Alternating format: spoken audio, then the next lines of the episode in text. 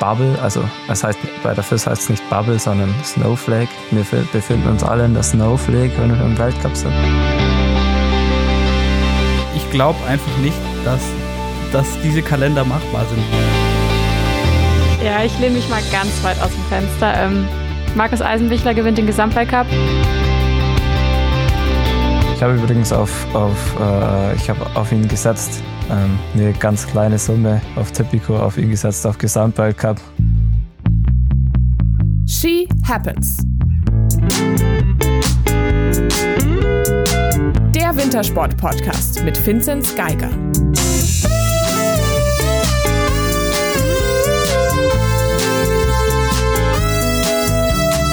Ein Traum. Hallo und herzlich willkommen. Schönen Sonntagnachmittag. Wir nehmen an einem Sonntag auf, den 15. November. Hallo Corinna. Hallo Moritz. Und hey Vinzi. Servus miteinander. It's been, it's been a long time. Das war nicht so ganz.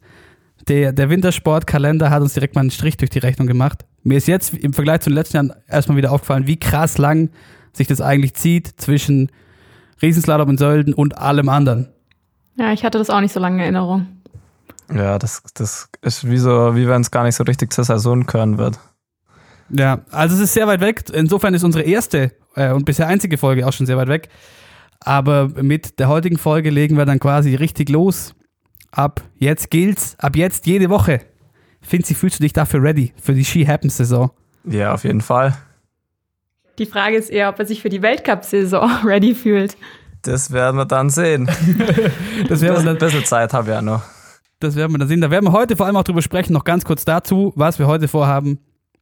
Gut, wahrscheinlich habt ihr den Titel gelesen, aber wir machen eine äh, Art Vorschau zu den nordischen Sportarten und sammeln in dieser Folge so alles, was man, worüber man sprechen kann zur nordischen Kombination, zum Langlauf und zum Spezialsprung. Und was haben wir noch für einen Anfang? Ach so, ja, du, Finzi, du musst noch, ähm, hätte man fast vergessen, du musst noch einen Gewinner bekannt geben von unserem äh, Instagram-Gewinnspiel. Es gibt eine Startnummer von dir. Von wann war die Nummer und von wo? Äh, ja, die Nummer ist schon letzten Jahr in, äh, ich muss gerade mal schauen, von, von wo sie dann ist. Jetzt ist er auf der Aufnahme leider weg, der Finzi, weil er vom Mikrofon weggelaufen ist. Ja, ähm, und zwar ist die gute Nummer aus Ruka, passend zum Auftakt jetzt dann in zwei Wochen von Ruka letztem Jahr. Und ja, ich habe da jetzt mal den. Äh, hat der Weihnachtsmann unterschrieben? Ja, der Weihnachtsmann hat unterschrieben und ich. Stark. ja, auf jeden Fall ähm, habe ich jetzt mal hier den äh, Zufallsgenerator angeschmissen und da ist dabei rausgekommen, dass der Leon.kch der hat gewonnen. Also der ist der Glückliche unter meinen Kommentaren und ähm, ja, ich schreibe dir dann per Instagram Direct Message und hoffentlich äh, meldest du dich nochmal, dann wirst du die Startnummer erhalten. Ein Traum. Sehr cool. Ja, ansonsten, ich weiß nicht, jetzt haben wir so lange nicht gesehen und vor allem haben wir auch ein bisschen, äh, wir haben ein bisschen Feedback tatsächlich bekommen auf die erste Folge. Vielen Dank dafür an alle, die äh, uns ihre Meinung mitgeteilt haben zu diesem ersten Versuch eines Podcasts von uns in dieser Konstellation. Äh, und unter anderem kam, dass man dass man uns noch gar nicht so kennengelernt hat. Und damit wollen wir ein bisschen anfangen. Und das bietet sich ja auch an, wenn wir vielleicht als erste Sportart über die Kombi sprechen. Ähm, das lässt sich bei dir natürlich gut verbinden, finde ich, als entscheidend, als prägender Sport deines Lebens, dass man ein bisschen das zusammenfügt. Ja, soll ich jetzt einfach mich vorstellen oder gibt es gleich Fragen? gibt es gleich einige Fragen von euch? Ich habe jetzt kein Verhör für dich vorbereitet, aber vielleicht einfach, dass wir den Leuten nochmal kurz erklären können, das ging nämlich ein bisschen unter, wie das Ganze hier zusammenkommt. Corinna, bitteschön. Wie das Ganze zusammenkommt. Dieser Podcast. Wie es dazu kommt, dass wir drei einen Podcast machen. Ja, das eigentlich bist du auf die Idee gekommen. Das war, ähm, boah, wann war das? Irgendwann Anfang des Jahres? Oder, nee. Nee, das es war, war, es war schon war, Corona, glaube ich. Genau. Ich glaube, das war Ende März, Anfang April. Da hast du mir geschrieben, ob ich nicht Bock habe, mit dir einen Podcast zu machen. Genau. So ging das eigentlich los. Ja, also bei uns war, also wo du das erste Mal zu mir gesagt hast, ich weiß es gar nicht, ich glaube, äh, Mitte Sommer war das sowas.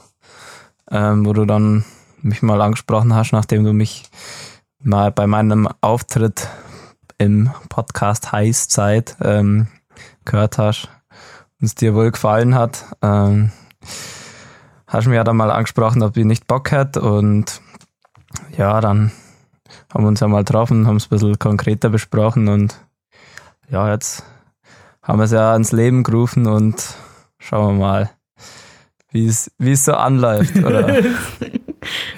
Der Finzi klingt mir immer noch ein bisschen zu skeptisch so im Großen und Ganzen. Aber ganz kurz zum Verständnis, ja, also, ähm, so kam das zusammen. Fun Fact, ihr beide habt euch noch nie in Person getroffen. Hoffentlich ändert sich das ähm, irgendwann mal noch und wir können noch mal zu dritt an einem Ort aufnehmen. Aber Vinci, einmal habe ich dich live gesehen. Das war bei der WM in Seefeld. Da war ich nämlich als Fan Ah, sehr vor Ort. gut. Ja, ich habe dich da, glaube nicht Ja. gesehen. Also ich habe dich auf jeden Fall noch nicht live gesehen. Aber, aber ich glaube, das glaub auch. kriegen wir auf jeden Fall demnächst mal hin, wenn es mal wieder ein bisschen entspannter ist. Weiß ja nicht, wie viel bei mir so los ist Hoffen wir noch ganz stark. Ja, das, da, da kommen wir gleich noch drauf, was, äh, worauf man sich denn jetzt überhaupt freuen kann oder wo man vielleicht auch äh, sich vielleicht höchstens vorsichtig freuen kann. Aber genau, aber dieses Dreierkonstrukt kam so zustande, ähm, weil ich euch beide quasi kenne, also die, die Corinna über die Arbeit beim Radiosender M495. Und wir zwei kennen uns aus Oberstdorf, quasi ein bisschen miteinander aufgewachsen, Schule, Freundeskreis, Fußball spielen, was auch immer, Karteln, irgendwann Bier trinken. So kam es halt zustande. Und es freut mich natürlich auch umso mehr, weil ähm, wir sonst jetzt die letzten zwei, drei Jahre nicht mehr so viel voneinander gehört haben. Weil du halt einfach äh, sehr erfolgreicher Profisportler geworden bist und ich so ein bisschen vor mich hingesandelt habe in München. Drum umso schöner, dass es jetzt klappt und dass wir jetzt ähm, über was so Wunderbares sprechen können, wie Wintersport. Ja, also kann ich nur, kann ich mir nur anschließen. Ja, ist echt, ähm, du hast dich ja in den letzten Jahren Seiten blicken lassen im gelobten Land in Oberstdorf und Es ist leider wahr. deswegen nicht so viel gehört, aber ich denke, äh, wenn man dein Instagram verfolgt, da ist man immer auf dem Laufenden bei der Storyflut. Ja, es ist, es ist sehr viel Schabernack dabei. Ähm, ich hoffe, du machst nicht zu viel Werbung für meinen Instagram-Account. Wir wollen auch nicht zu viele Hörer hierfür verlieren. nicht, alle, nicht alle Seriosität verlieren. Wir machen keine Werbung für unsere Instagram-Accounts. Ja, Ja, wir können mal Werbung für unseren eigenen Instagram-Account machen. das stimmt. Alle bitte ähm, she.happens.pod folgen. Jawohl. Ja. Den äh, betreut die Corona und ähm, hat da noch so einiges vor diesen Winter. Es ist ja viel los. Und ja, kommen wir vielleicht zum Sportlichen. Corinna, du meintest, du hast, dir war was bewusst, weil das ist ja auch immer das Interessante, drum diese drei Perspektiven. Ähm, was mir, was ich vielleicht über dich, Finzi und die sonstigen ähm, Kombinierer, die man aus Oberstdorf kennt, schon wusste, wie so Vorbereitung aussieht. Ähm, für dich war das aber gar nicht klar, wie denn das aussieht. Nee, gar nicht. Also ich muss echt sagen, so nordische Kombi ähm, kenne ich mich eigentlich gar nicht aus, was so eure, also wie so eure Sommervorbereitung aussieht. Ich bekomme nur bei dir immer mit, dass ihr irgendwie gefühlt dauerhaft auf Lehrgang seid. Ja, das, das ist schon äh, auf jeden Fall viel unterwegs. Ich weiß nicht, du kannst ja mal ein bisschen erzählen, wie so eine, wie so eine Vorbereitung bei euch aussieht, weil was du ja auch erzählt hast, ist es irgendwie so, dass ihr meistens eine Woche ähm, Skisprung trainiert und dann die Woche drauf ähm, ja, Laufen. also so kann man es also so kann man es auf jeden Fall sagen. Bei uns ist es so, dass wir, je nachdem wie lang die Saison dann geht, das war jetzt in den letzten Jahren auch ein bisschen unterschiedlich, aber generell ist es so, dass wir, dass wir anfangen mit dem Sommertraining so Mitte August, äh, Mitte April meine äh, Ende April sowas, also letzte Aprilwoche nochmal. Und ja, am Anfang steht dann eigentlich hauptsächlich Ausdauertraining drauf und Krafttraining. Und eben, das ist ja das, was bei uns so cool ist, vor allem im Frühling. Frühling liebe ich auf jeden Fall, weil wenn es bei uns schön Wetter ist, dann hat man sehr, sehr viele Möglichkeiten, was man alles machen kann. Und bei uns ist eben die, ich habe dann halt quasi die Freiheit ähm, beim Ausdauertraining. Ich kann Rennradeln gehen, ich kann äh, Skitouren machen, laufen, Bergtouren und eben im Frühling hat man da durch das, dass die Saison ja noch ziemlich lang äh, hin ist, ähm, hat man da eben alle Freiheiten und muss jetzt nicht speziell nur Skiroller trainieren und da steht eben einfach nur einige Stunden drauf, die man quasi abarbeiten muss und wie man es dann macht, äh, ist da jetzt noch nicht so streng. Aber ja, auf jeden Fall ähm, fangen wir dann meistens so Anfang Juni zum Springen an. Und ab da haben wir dann eben den Rhythmus, wie du schon gesagt hast, ähm, dass wir eigentlich meistens eine Woche springen oder wir sind dann auf Lehrgang und treffen uns alle zusammen von Montag bis Freitag oder Montag bis Donnerstag sowas. Ähm, da fahren wir dann irgendwo hin zum Springen, also entweder halt Deutschland oder halt, ja, da wechselt man immer durch, ähm, dass man halt nicht immer auf der gleichen Schanze springt. Und ja, da, da treffen wir uns halt mit dem Team, mit der ganzen LG1A, mit, der, mit dem Weltcup-Team. Und ja, da ist halt zum Springen ist halt äh, besser, wie wenn jeder jetzt alleine daheim ist. Da fehlen dann auch, hat auch nicht jeder einen Trainer daheim und ja, zum Skispringen ist schon praktisch, wenn ein paar Leute vor Ort sind. Vor allem bei auf so einem Lehrgang ist halt, ähm, da haben wir halt drei Trainer dabei und Wissenschaftler und eben auch ein Physio. Deswegen ist es auf jeden Fall besser, wie wenn man jetzt alleine daheim springt. Da wird dann aus verschiedensten äh, äh, Perspektiven gefilmt, dass man dann nach Videoanalyse machen kann und ja, das, da ist einfach die Infrastruktur deutlich besser. Und ja, eben genau deswegen treffen wir uns dann meistens auf dem Lehrgang alle, sammeln sich alle, eben Athleten aus dem Wildcup-Team und ja, dann springen wir. Und direkt quasi, da liegt dann der Fokus auf dem Springen, also so ein Sprungblock ist das quasi, das Blocktraining, also erst eine Woche springen und dann äh, kann man heim und daheim steht dann meistens eben Ausdauertraining auf dem Plan und äh, Krafttraining. Und dann, äh, nachdem wir wieder eine Woche daheim waren, äh, fahren wir dann eben wieder und treffen uns wieder. So grob sieht es dann erstmal im Sommer aus. Aber jetzt ähm, Springen besonders ist ein ganz gutes Stichwort für den Sommer. Ähm, es hieß von vielerlei Seite, ihr habt auch einen neuen Trainer, zu dem wir gleich noch kommen, ähm, dass der Fokus überhaupt nicht mehr auf der, auf der Ausdauer, auf dem Lauftraining lag, sondern ähm, auf dem Springen und gleichzeitig aber halt eben, eben Corona. Wie, also vor allem interessiert es mich, weil es hieß, so, es gibt ein Interview mit, mit, mit Hermann Weinbuch, wo er sagt, ja gut, ähm, jetzt im Ausdauerbereich, bei manchen kann man da eh nicht mehr viel draufpacken, dann lässt man die halt springen.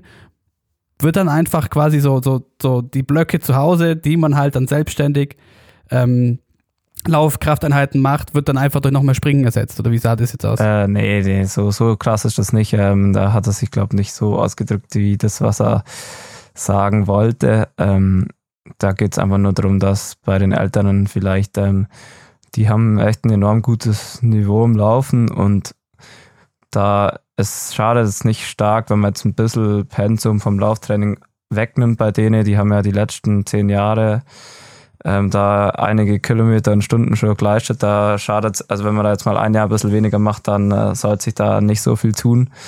Ähm, und dass man halt dann mehr Fokus aufs Springen legen kann. Aber die trainieren trotzdem immer nur sehr, sehr viel Ausdauer. Also das ist halt nur, es wird vielleicht jetzt nicht so gesteigert, wie es die Jahre davor war. Und deswegen äh, hat sich das dann so angehört, aber eigentlich ähm, liegt, äh, ist das Training im Groben und Ganzen ist schon noch gleich. Worauf lag der Fokus bei dir den Sommer? Also, was sind noch so deine Baustellen gewesen? Ähm, ja, also wenn man letzte Saison so sieht, da die war echt schon ziemlich überragend, muss ich sagen. Ähm, aber es war oft so, dass im Springen dann doch äh, nicht so funktioniert hat, wie es gern gehabt hat. Es waren zwar immer mal wieder gute Sprünge dabei, deswegen äh, sonst würde man natürlich auch nicht so weit vorkommen ohne einen guten Sprung. Aber es hat einfach äh, an der Konstanz im Springen gefehlt, meiner Meinung nach. Oder äh, eigentlich nicht meiner Meinung, sondern einfach äh, offensichtlich. Ähm, und das war mein Ziel auf jeden Fall, ist immer nur mein Ziel, dass ich da eben besser werde, dass ich konstanter springen kann, dass ich halt öfters gute Sprünge zeigen kann, wie es mir jetzt letztes Jahr gelungen ist. Und ja, das, das jetzt konkret zum Trainieren ist jetzt schwierig, aber ja, ich habe einfach versucht, im Springen vorwärts zu kommen und ich glaube, das ist mir auch gelungen. Auch wenn es jetzt äh, Anfang Sommer hatte ich ein bisschen Knieprobleme, da hatte ich eine kleine Sprungpause. Danach haben wir wieder ein bisschen schwerer getan, aber ich denke, jetzt äh, komme ich langsam in Schwung und äh, bin auf einem, glaube auf einem ganz guten Weg. Aber dann kommen wir noch mal zum Thema, zum Thema ähm, Sprungtraining. Als mein habe hab ich ein ganz interessantes ähm, Video gesehen von einem Sponsor, ich weiß nicht, ob wir den hier nennen müssen, aber mit dem Juli Schmid und eben dem Hermann Weinbruch, eurem Trainer, ähm, wo es darum ging, dass ihr so dieses Jahr zum ersten Mal ganz anders oder viel tiefer reingeht, so haben sie es genannt, was die, was die, was Belastung und was Druck am Absprung angeht. Und die Skispringer machen das wohl schon seit Jahren und ihr macht es seit jetzt.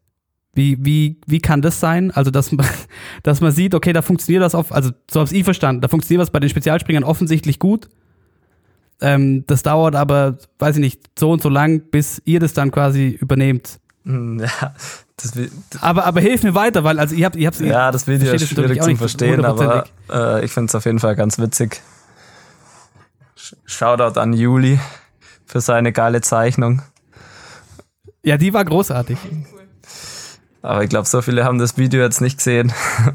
nee, aber ja, da geht es einfach darum, dass ähm, dieses Jahr eben, das ist die Frage, die mir wo am öftesten gestellt worden ist von Journalisten die letzten Wochen oder halt eigentlich den ganzen Sommer schon. Was macht der Heinz anders wie vorher der Acker? Also der Heinz ist unser neuer Sprungtrainer. Und davor war es der Ronny Ackermann und äh, im Frühling ähm, hat er sein, äh, ja, quasi hat aufgehört und eben haben wir jetzt einen Heinz bekommen und ja, der kommt vom Spezialsprung und ja, geht die Dinge ein bisschen anders an, aber das, was sich geändert hat bei uns durch den Heinz, war jetzt nicht, glaube nur durch den Heinz, aber das Hauptding ist eigentlich, dass wir im Skispringen mehr Fokus drauf legen, eben auf die Struktursprünge im Trocknen.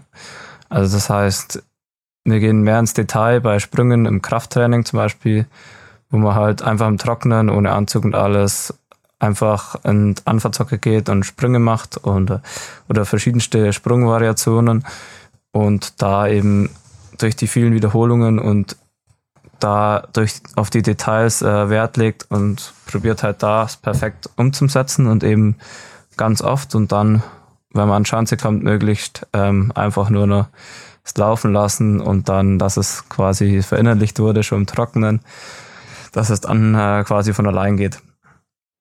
Und Okay, heißt, heißt zusammengefasst, das, was, was erklärt wird in diesem Video, äh, was ich jetzt auch nur so oberflächlich angeschnitten habe, mit so, mit so, dass man dann mit der Druckplatte ja, da, da, da, ich schaut, jetzt was gerade liegt noch so dazu weiter. kommen. Also Ach so, Und okay. eben ist da, was bei den Springern eigentlich schon immer beliebt ist, und wir haben das schon auch schon mal gehabt, aber jetzt dieses Jahr zum ersten Mal äh, richtigen Fokus drauf gelegt und äh, äh, wöchentlich oder alle zwei Wochen ähm, wird jetzt auch bei uns die Druckmessplatte mit äh, reingenommen ins Training. Also das ist quasi eine, eine Platte. Ich weiß nicht, ob man, ja, manche haben vielleicht schon mal so einen, einen Test gemacht, äh, sportmedizinische Untersuchung. Da ist so eine Platte, wo man sich draufstellt und eben, wenn man da abspringt, dann zeigt die die Werte an, wie schnell ähm, die Beschleunigung, äh, wie hoch man springt und eben den Ver Verlauf vom Druck beim Absprung. Und das ist eben für die Struktursprünge sehr praktisch, dass man halt sieht, wie sie ausgeführt sind und was für einem Fitnesslevel man quasi äh, gerade ist, weil ähm, wenn ich halt viel Ausdauer zum Beispiel trainiert habe, dann springe ich natürlich nicht so hoch, wie wenn ich jetzt ausgeruht bin.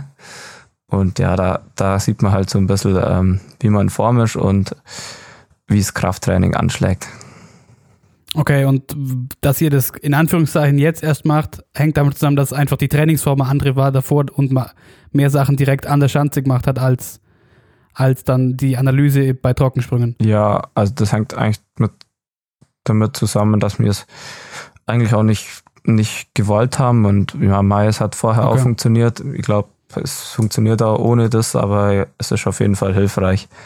Und ja, durch das, dass ja letztes Jahr oder die letzten Jahre die Tendenz im Springen bei uns eher bergab gegangen ist, haben wir uns da eher dran orientiert an den Spezialspringern und äh, deswegen haben wir das jetzt auch mit einbaut und ich glaube, das ist auch der richtige Weg für die Zukunft. Wie ist denn, wie siehst du selber denn, also das ist nach wie vor was, was ich mir auch schwer vorstellen kann, wie so die, wie so diese Teamdynamik dann so beim gemeinsamen Sprungtraining ist, so, aber wie, also wird's besser? So, jetzt mal so ganz grob fürs ganze Team ge gesprochen. Also ja, ich bin überzeugt davon, dass wir jetzt besser in Form sind und springen wie letztes Jahr zu der Zeit. Ob das jetzt nur im Trainer liegt, äh, glaube ich nicht. Aber auf jeden Fall sind wir Stand jetzt, glaube ich, besser. Aber das sieht man dann natürlich erst, wenn es dann soweit ist, in zwei Wochen in Kusamo, weil so viel internationalen Vergleich haben wir jetzt nicht gehabt, aber man kann sich selber ein bisschen einschätzen und bei uns in der Mannschaft sind ja auch gute Springer, deswegen weiß man schon, dass ähm, das Niveau bei uns äh, allen relativ ähnlich ist gerade und das ist, glaube schon ein Zeichen dafür, dass, dass wir alle ganz gut drauf sind. Coco, was hast du denn zu No-Code noch so? Nachdem wir, nachdem wir so wunderbar vorbereitet sind, wir haben wir ganz viele Zettel mit, äh, mit, mit bunten Stationen, was diesen Winter ansteht, was die Konkurrenz macht und so weiter. Ähm, ich weiß nicht, wollen wir nochmal über die deutsche Meisterschaft vielleicht reden? Kurz. Ich weiß nicht, ob es da so viel zu bereden gibt. Das hat ja äh, in ziemlich, ziemlich kleinem Rahmen stattgefunden. stattgefunden. Ich muss sagen, die Bilder von der, von der, von den Siegerehrungen, auch bei den, auch bei den Spezialspringern, das sah ein bisschen traurig aus. Ja, wie war's ja, denn? Das, wir sind ja auch jetzt später angereist wie die Spezialspringer. Also ich habe auch die Bilder gesehen von den Spezialspringern, dann habe ich mir gedacht, okay, ja, das schaut echt ein bisschen traurig aus, aber im Endeffekt ähm, war es echt ähm, richtig cool, dass überhaupt stattfinden konnte und dass sich ähm, der Skiclub Oberstdorf und die äh, Verantwortlichen da überhaupt die Mühe gemacht haben, so ein, so ein Hygienekonzept aufzustellen und das überhaupt durchzuziehen, weil ich glaube, da das ist aktuell schwierig, da sonst noch jemand zu finden. Aber ich glaube, die haben es auch hauptsächlich nur gemacht, weil ja im Winter dann die für Schanzentournee ansteht und dass man halt vorher schon mal einen Probelauf hat. Es war sehr professionell geregelt. Es durfte nur, man durfte auch nur mit äh, Corona-Test starten, mit negativen Corona-Test, der nicht älter ist wie 48 Stunden. Und man musste, bevor man an Schanze gefahren ist, musste man quasi in so, ein, so eine Schleuse war das. Da hat man einen, halt einen Fragebogen abgeben müssen, den wahrscheinlich mittlerweile jeder schon mal ausgefüllt hat, äh, wie wenn man ins Krankenhaus geht oder wenn man irgendwo hin muss. Äh, ich habe keine Anzeichen, ich hatte keinen Kontakt, bla bla bla, das Übliche halt. Und dann muss man halt eben auch einen ähm, negativen Test vorweisen können.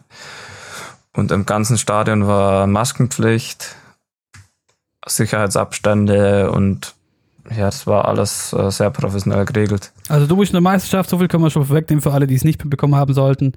Ähm, über 10 Kilometer Zweiter geworden, hinter Fabian Riesle und vor Jakob Lange.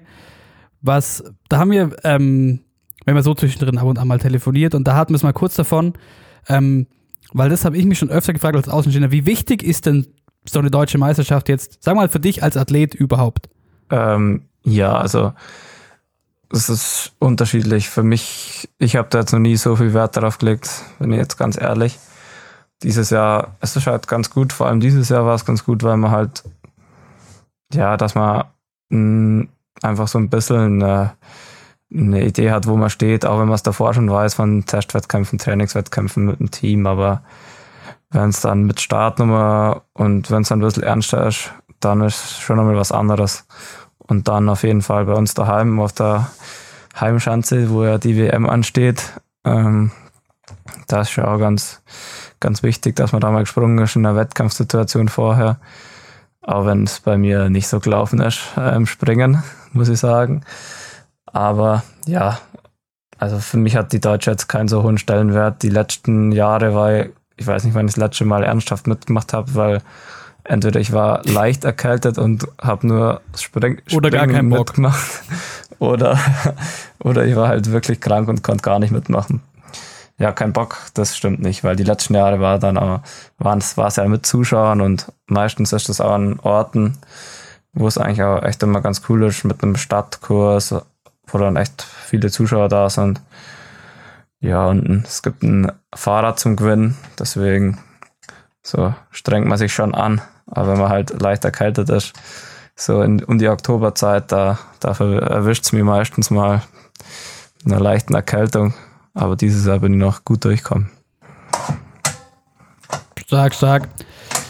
Ähm, dann können wir eigentlich Deutsche Meisterschaft schon wieder abhaken, oder? Ja, ich wüsste jetzt, also, also jetzt ganz ehrlich aus, aus, aus Perspektive von außen, also es klingt sehr, sehr nachvollziehbar natürlich. Also gerade jetzt, dass man so, so eine Wettkampfsituation hat, gerade an einem WM-Standort und auf einer Schanze, auf der ihr ja davor nicht viel springen konntet, oder ich glaube erst ab August überhaupt ist es quasi so ready, dass man, dass man, dass man wieder springen kann. Die Ja. Baustelle. Ab August konnte man, also ich glaube letztes Juli-Wochenende wurde sie, wurde sie, wurden sie eingeweiht, die Chancen. Ja. Aber also jetzt so aus, aus außenstehender Sicht, ähm, weiß ich nicht, also ich muss jetzt ganz ehrlich selber sagen, interessiert mich jetzt ehrlich gesagt nicht groß, ob da jetzt der, der Riesle, der Geiger oder der Ritzek deutscher, deutscher Meister wird so. Ja, Also das Einzige, was ich mir gedacht habe, als ich die Bilder gesehen habe, war, okay, nices Fahrrad hätte ich auch gern. ja, ja, ja, es stimmt schon. Also für mich ist das jetzt, aber war es noch nie, es ist nicht so wichtig. Aber was dann wichtig, Aber von Jakob hat es mir auf jeden Fall gefreut, dass er mal aufs Podest laufen konnte, weil der ist die letzten Jahre also ein bisschen unterm Radar gelaufen oder hat Pech gehabt. Deswegen es war, war cool, dass er Dritter geworden ist und dass er jetzt im Weltcup-Team dabei ist. Lass uns vielleicht mal ein bisschen nach vorne schauen jetzt. Ähm, in zwei Wochen geht's los in Ruka. Du hast jetzt gerade schon gesagt, ähm, wie die Hygienemaßnahmen bei der Deutschen aussahen. Wie viel wisst ihr denn schon, wie es den Weltcup-Winter wird? Ähm, ja, also wir haben jetzt von der FIS schon einige Informationen gekriegt. Es wird in einer Bubble, also es heißt bei der FIS heißt es nicht Bubble, sondern Snowflake. Wir fi- befinden uns alle in der Snowflake, wenn wir im Weltcup sind. Alle Athleten, alle Betreuer und da darf man halt auf keinen Fall raus. Und vor der Anreise muss man einen Test machen, einen negativen. Also und dann, wenn man bei der Anreise, also ich muss jetzt im konkreten Beispiel Ruka in zwei Wochen, muss mich daheim testen lassen. Ankunft Kusamo muss ich mich wieder testen lassen. Und dann, ich weiß nicht alle wie viele Tage, aber muss mich halt ständig testen lassen. Und ähm, deswegen, ja, es wer- werden, werden einige Tests werden und ja, man darf halt ja nicht raus aus der Bubble oder aus der Snowflake. Ähm, nicht mal, wir haben dann einen Koch dabei, weil wir eine, in Ruka eine eigene Hütte haben, wo wir oder Hütten haben. Wir wohnen in keinem Hotel, dann ist halt für uns entspannter mit dem Essen und äh, dass man keinen Kontakt zu anderen hat. Aber der Koch darf auch nicht aus unserer Hütte raus, darf nicht einkaufen gehen. Da wird ein freiwilliger Helfer, muss ihm einkaufen, der schreibt dann auf, was er einkaufen darf. Und unsere Skiwachser dürfen auch nicht raus. Also so ganz genau, wie das dann in, in der Realität ablaufen wird, weiß ich nicht. Kann es mir noch nicht so richtig vorstellen. Aber diese Bubble wird dann quasi zu jedem Event wieder neu geschaffen. Also es ist nicht so, dass ihr euch als Team den ganzen Winter über abschottet von al- als oder die der der, der Weltcup-Zirkus macht jetzt nicht diese Bubble über den ganzen Winter. Also du bist jetzt nicht ab Ruka bis Schonach ähm, weg von der Außenwelt. Es ist pro, pro Standort dann. Pro Standort, ja, weil Ja. es wechseln ja auch die Athleten. Manche, wenn jemand verletzt ist, kommt vielleicht ein anderer Athletverein, wird ausgetauscht, deswegen geht das schon mal gar nicht. Und deswegen ist bei jedem Weltcup äh, fängt es dann wieder von vorne an mit der Testerei. Und jeder Weltcup ist dann eine neue Bubble. Aber ist ja jetzt der erste Weltcup ist ja schon abgesagt in Lillehammer. Eben Yes. Langlauf, Mhm. Skisprung und Skispr äh, Langlauf, Langlauf, Skisprung Damen und eben mir. Das heißt zwar, sie suchen auch einen Ersatztermin, aber da bin ich mir ziemlich sicher, dass das nichts wird. Ja, wir haben Wenn man mal den Kalender von den sein? Langläufern anschaut, da, da findet man nichts. Obwohl bei den Langläufern würde man sogar noch ein Wochenende finden, Anfang Ja, die Februar. haben ein ne? Reservewochenende Anfang Februar. Aber Ah, das okay. halt dann vor der WM und dann, Aber dann da, funktioniert da bei in dem Wochenende sind wir halt unterwegs, deswegen Ja, genau, das seid ihr mal glaube ich. so ein Genau. nordisches Wochenende nicht, nicht Ja. klappen. Aber wie ist das, habt ihr, habt ihr, weil äh, zum Thema Bubble und Nicht-Bubble, da ähm, finde ich, müssen wir nachher bei, bei den Langläufern äh, nochmal kurz drüber sprechen. Aber habt ihr dann auch Charterflüge und, und so weiter? Oder ist das halt einfach, okay, nee, es ist halt einfach Test vor Ort und wer positiv ist, ist halt nicht dabei? Also man muss nicht mit dem Charterflug fliegen, aber die FIS äh, hat einen Charterflug. Da kann sich halt die Nation dann äh, ein Ticket kaufen. Und wir nehmen jetzt auf den Charterflug von München direkt nach Kusamo. Das ist sehr, sehr cool für uns, weil die letzten Jahre hat man, also da gibt es eigentlich keine direkte Verbindung. Da landet man immer in Helsinki zwischen und da war man eine sehr lange Aufenthaltszeit. Also das für uns ist eigentlich positiv, dass er mit dem Charterflug geht's direkt. Das ist entspannt. Mal eine andere Frage, die ganzen Corona-Tests zahlt äh, jede Nation selbst, oder? Ja, ja, das habe ich auch, ähm, habe jetzt auch schon von mehreren ähm, gelesen, vor allem im Langlauf. Ich glaube, die USA und nochmal eine Nation hat gesagt, ähm, sie können nicht alle Die Weltcups. Die Russen auch. Ja, da hat auf jeden Fall die Damentrainerin, deren Name ich immer vergessen, ha vergessen hat, auf jeden Fall gesagt, ähm, dass sie es mal hochgerechnet hat und sie bräuchten eine halbe Million Euro nur für Tests. Ja, Oder das, soll ich das, sagen? reicht, What das, the fuck? das reicht gar nicht. Also das ist vielleicht nur für Langlauf. Ja, ja, Also, nur für Langlauf, ja. ja. Ja, ähm, ja, also eben die Amerikaner, die sagen, sie können nicht alle Weltcups fahren, weil sie sich die Tests nicht leisten können. Jetzt bei euch bei den Kombinieren. Äh, beim, beim Langlauf habe ich gelesen. Und bei uns habe ich jetzt noch nichts nichts gehört, aber die Amis sind bei uns jetzt auch nicht so. Ähm, die haben jetzt kein so gutes Förderkonzept, da geht viel über Spenden und die Sponsoren sind jetzt auch nicht so riesig, also Ja. die müssen da schon auch selber einiges zahlen, deswegen glaube ich, dass da auch eng wird. Aber weißt du irgendwas zum Thema außereuropäische Teams, weil das äh, im Langlauf auch, kommen nachher auch nochmal drauf, aber jetzt zum Beispiel die Japaner oder so, sind die dann den ganzen Winter in Europa? Ähm, ja, also das weiß ich bei den amerikanischen Teams, da hat der Taylor Fletcher, ein Kombinierer, hat äh, letztens gepostet, äh, bye bye USA, see you in April. Ähm, also die ziehen auf jeden Fall durch. Das ist eine krasse Ansage. Ja, und die Japaner, die ziehen normalerweise eigentlich immer durch. Also die sind das aus den letzten Jahren eh schon gewohnt. Die haben es da, die sind normalerweise, die sind jetzt sogar mehr daheim wie sonst, weil sie, die wären normal im Sommer schon mal einmal in Europa und dann eigentlich haben die 1. November Anreise, Vuokatti in Finnland. Da haben die ihre Basis und von da aus geht's dann, ziehen sie dann durch bis März. Also ich denke, dass es dieses Jahr nicht anders ist, außer dass sie jetzt halt erst anreisen dürfen. Ja, das habe ich auch gelesen. Also ähm, Japan, USA und Kanada werden den gesamten Winter in Europa verbringen, um halt die Quarantäne zu vermeiden. Ja. Ja, und bei den Japanern ist eh, die, die, sind, die sind echt ziemlich, also für die ist das nichts Außergewöhnliches, so lange dann unterwegs zu sein. Bei uns wird da, ich glaube, Lagerkoller entstehen, aber da ist es normal.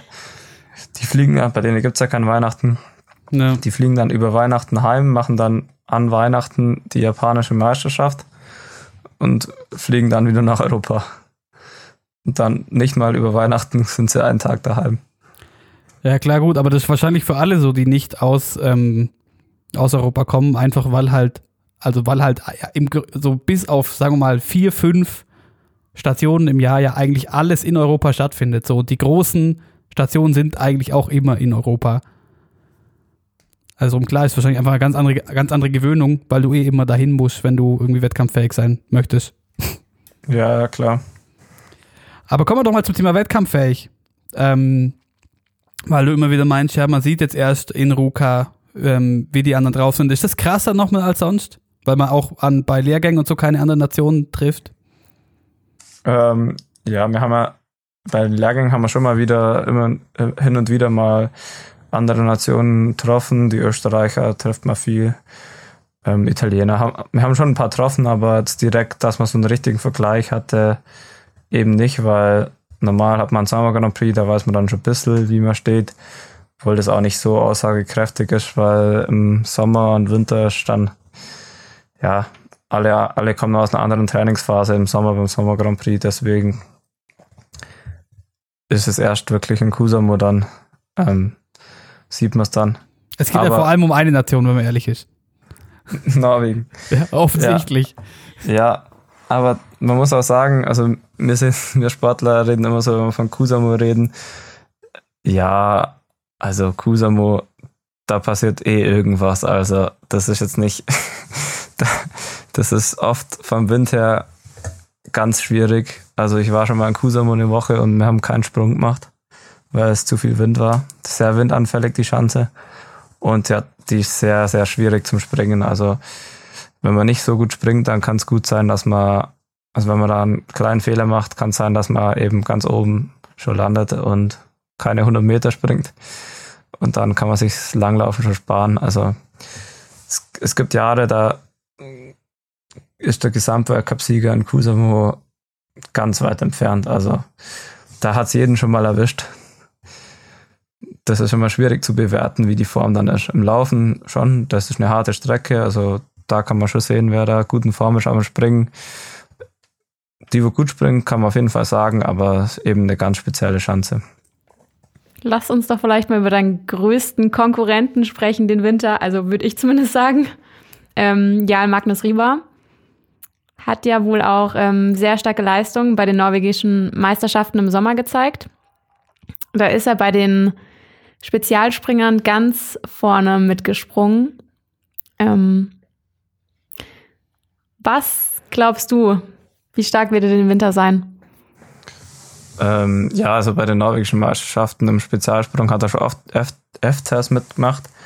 Die sind traditionell immer am Midstubacken in Oslo auf der Normalschanze, also nicht am halben Kahlen, sondern daneben ist dann nochmal eine kleinere Schanze.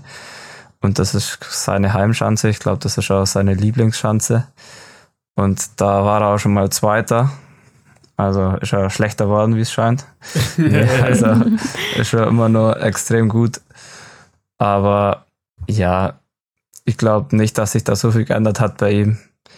Ich denke, der wird immer nur alles in Grund und Boden springen. Und im Laufen wird er sicher auch nicht viel schlechter worden sein, sondern eher besser. Kannst du in den Also- Grund und Boden laufen? ja, so leicht ist es nicht. Also letztes Jahr habe ich es zweimal geschafft, ihn zum Schlagen. Ja, im Laufen ist er auf jeden Fall äh, eher zu greifen wie im Springen. Aber auch, also auch im Laufen ist er wirklich einer der Besten. Das ist einfach ein krasses Ausnahmetalent. Wenn du es, wenn es jetzt ums, ums Laufen geht, also wie, wie gehst du das an, wenn du weißt, okay, weiß ich, du bist nach dem Springen vielleicht, er, er springt alles in Grund und Boden, dann weiß ich nicht, öfter Grabak irgendwer vor dir, du auf drei oder so, sag mal so im Gesamtweltcup ungefähr, gehst als Dritter ins Laufen. Wie gehst du das taktisch an, wenn du sagst, okay, heute, also wenn du sagst, okay, ich bin fit, heute, wir könnten schon packen. Ja, das, das ist immer eine Frage eben nach dem Sprungergebnis. Wie weit bin ich hinter ihm? Ja, klar. Und wie ist die Rennsituation? Also, wenn, wenn ich jetzt, wenn es jetzt genau so wäre, Riebe erster, Grabak zweiter, ich dritter, dann kommt es halt auf, je, auf jeden Fall auf die Abstände an. Also, wenn der Rieber dann eine Minute vor mir ist, dann, dann hol ihn nicht ein. Also wenn ich keine Hilfe von dem anderen habe, dann hol ihn auf keinen Fall ein, weil er selber auch gut läuft.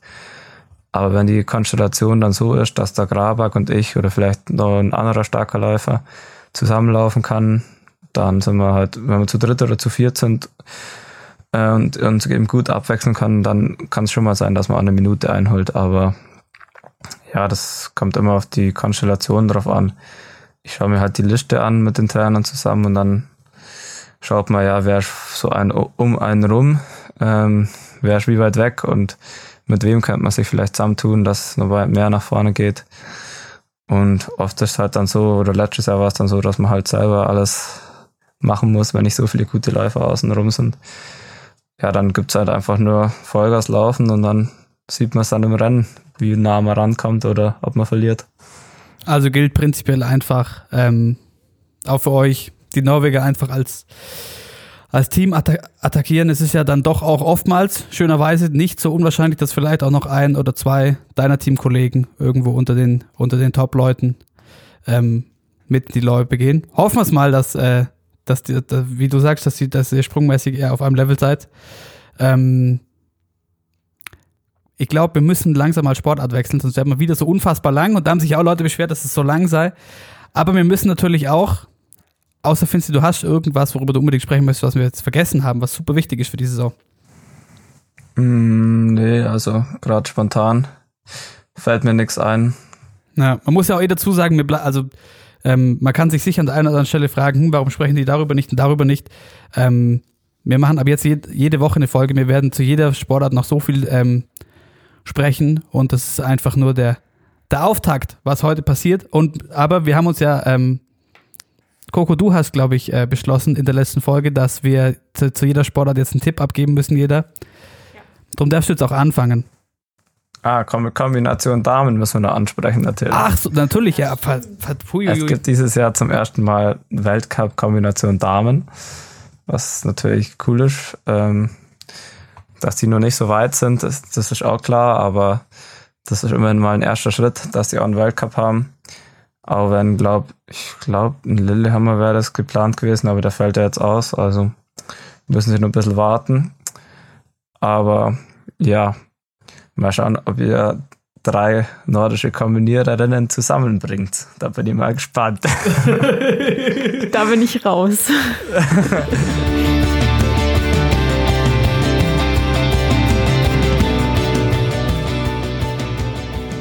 Hola, Hello, hello. das haben wir Sind wieder. Da sind wir wieder, ja. Warum sind wir denn nochmal hier, Vinzenz? Ja, weil ich den blöden Fehler gemacht habe, keinen Flugmodus im Handy reinzumachen, wo ich es aufnehme. Da läuft es übers Mikro. Ähm, und ich wurde angerufen und durch das wurde die Aufzeichnung, äh, Aufzeichnung abgebrochen. Und jetzt haben wir die letzte halbe Stunde, wo es ums Thema Langlauf und Skisprung geht. Äh, leider äh, ist dies verloren gegangen, deswegen nehmen wir es nochmal auf, aber ich denke, einen Tag später ist auch noch okay. Passiert mal, ja. Hilft ja nichts. Ja, da, deswegen sind wir heute auch an, dann doch an drei unterschiedlichen Orten. München, Garmisch, Oberstdorf, ganz, ganz solides Bermuda-Dreieck eigentlich. Was den Bayerischen Alpenraum angeht. Ähm, und wenn ich mich noch richtig erinnere, dann ähm, hat deine Aufnahme abgebrochen an dem Punkt, wo es um die nordische Kombination bei den Damen ging. Und das Einzige, was ich zu dem Thema noch hätte, wäre ähm, eine Frage, über die haben wir gestern auch schon gesprochen, aber leider nicht drauf. Ähm, weil Svenja wird diesen Sommer, nachdem sie, die ist jetzt auch nicht mehr die allerjüngste, sagen wir mal, mehrere Jahre ähm, Skisprung-Weltcup war und jetzt zu den Kombiniererinnen gewechselt ist. Und ich wollte einfach mal fragen, als Kombinierer, kann das funktionieren? Also kann man jetzt überspitzt gesagt in einem Sommer auf dem Level, ähm, auf das Level in, ins Laufen kommen, was man braucht? Ja, das ist natürlich nicht möglich. Ähm, man hat es jetzt auch gesehen, weil das werden ja, also ich glaube schon einiges trainiert, aber klar, von 0 auf 100 geht nicht. Ähm, sie hat zwar davor auch schon ein bisschen außer trainiert, glaube ich, mit Langlaufen und so schon angefangen, aber auch bei den Kombiniererinnen ist das Niveau jetzt mittlerweile schon etwas höher, deswegen von 0 auf 100 geht nicht. Ähm, und sie hat jetzt da auch bei der deutschen Meisterschaft ähm, das gleich gemerkt, dass die jungen Mädels ihr davonlaufen. Aber vielleicht kann sie sich ja noch ein bisschen entwickeln. Aber hast du irgendwie mal was von der gehört oder so, was ihre, was ihre Ambition da ist oder so? Ähm, ja, ich glaube, sie hat schon auf jeden Fall hohe Ambitionen. Ähm, äh, sie will, glaube auf jeden Fall zur WM und ich glaube, ihr Ziel ist schon eine Medaille. Also ich glaube, sie wechselt das jetzt nicht, um dann im Mittelfeld mitzuschwimmen. Weil sie ist ja Weltmeisterin schon im Mixteam, glaube ich. Und im Spezialsprung. Und ja, ich glaube nicht, dass sie das jetzt nur macht, um äh, dann so ein bisschen äh, mitzumspringen, also oder und zum Laufen. Deswegen, ich glaube, sie hat sich schon ein bisschen leichter vorgestellt, wie sie, äh, wie es jetzt ist in der Realität.